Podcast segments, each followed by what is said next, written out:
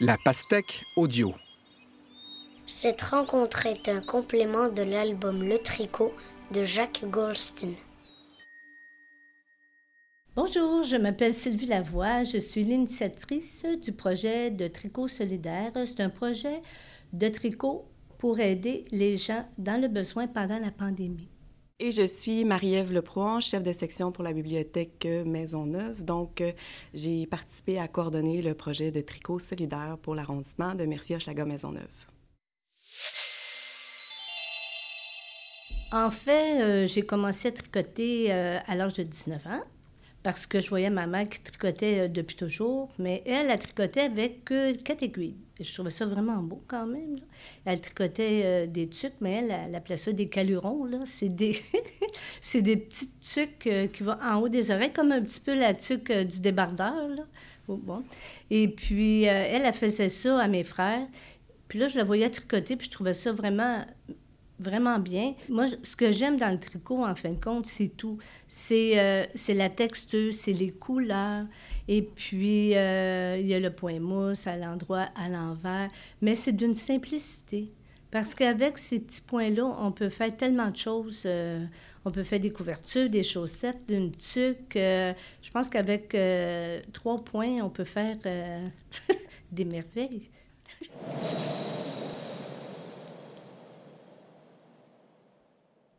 Quand la, pandémie a commencé, le lundi matin, nous, on était en arrêt de travail euh, à la maison.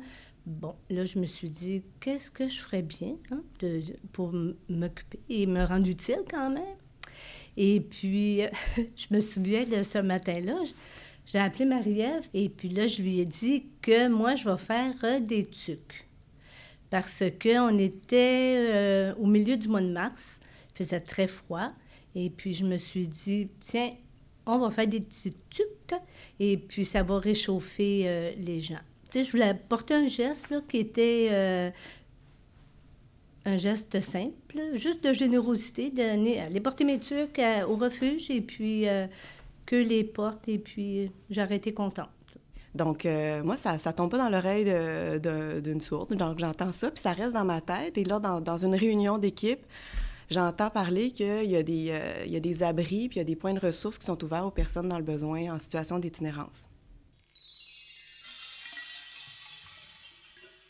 Je trouvais que la tuque, c'est. Euh, ça réchauffe. C'est vrai que quand les petits bébés viennent au monde, la première chose qu'ils font, ils mettent un petit tuque sur la tête ça réchauffe son corps au complet. Et puis moi, je trouve ce geste-là vraiment beau. Alors c'est pour ça que j'ai décidé de faire euh, des tucs, parce que en plus de réchauffer la tête, si ça réchauffe le cœur, ben c'est bien tant mieux. C'est comme euh, une bonne soupe aux légumes. Puis, euh, tu sais, c'est petit, la tuque, tu mets ça dans le fond de ta poche, et puis tu mets quand il fait froid. Et puis, moi, je trouvais que c'était important d'encourager les gens qui en ont besoin.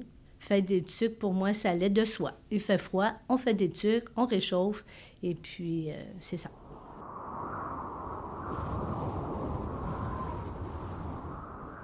faut penser qu'on est en plein mois de mars, puis le mois de mars a été euh, particulièrement froid. Il a continué encore à neiger au mois de mars, avril, puis il y avait encore des, un petit peu de neige, même au mois de mai. Et les gens, ils se présentaient justement à l'aréna Francis Bouillon, puis il y avait des personnes en situation d'itinérance qui se présentaient sans foulard, sans tuc, sans bas dans leurs souliers. Donc, vraiment, comme, tu sais, pas au chaud, vraiment fragilisé par la température et tout. Donc moi, je fais le lien avec ces deux éléments-là. Sylvie qui tricote, il y a un besoin, il y a des personnes en situation d'itinérance, donc j'en parle. Et là, rapidement, justement, ça fait boule de neige. Et euh, il y a notre, euh, une, une, ressource aussi à la ville, Marie-Laure Robitaille, qui dit, ah, ben on, pourrait, on pourrait euh, participer, faire un projet. Et là, finalement, rapidement, il y a le club de tricoter de la bibliothèque L'Angelier, sept participantes qui se mettent à aussi tricoter. Il y a aussi euh, l'organisme Chez nous Mercier Est, qui est un club de tricoteuses. Donc ici, c'est à peu près 60 tricoteuses qui embarquent également. Donc, on a aussi trois tricoteuses, euh, des employés de la ville, de l'arrondissement de MHM, Merci Hochelaga Maisonneuve, qui se mettent aussi à tricoter. Donc, rapidement, ça devient comme un projet collectif.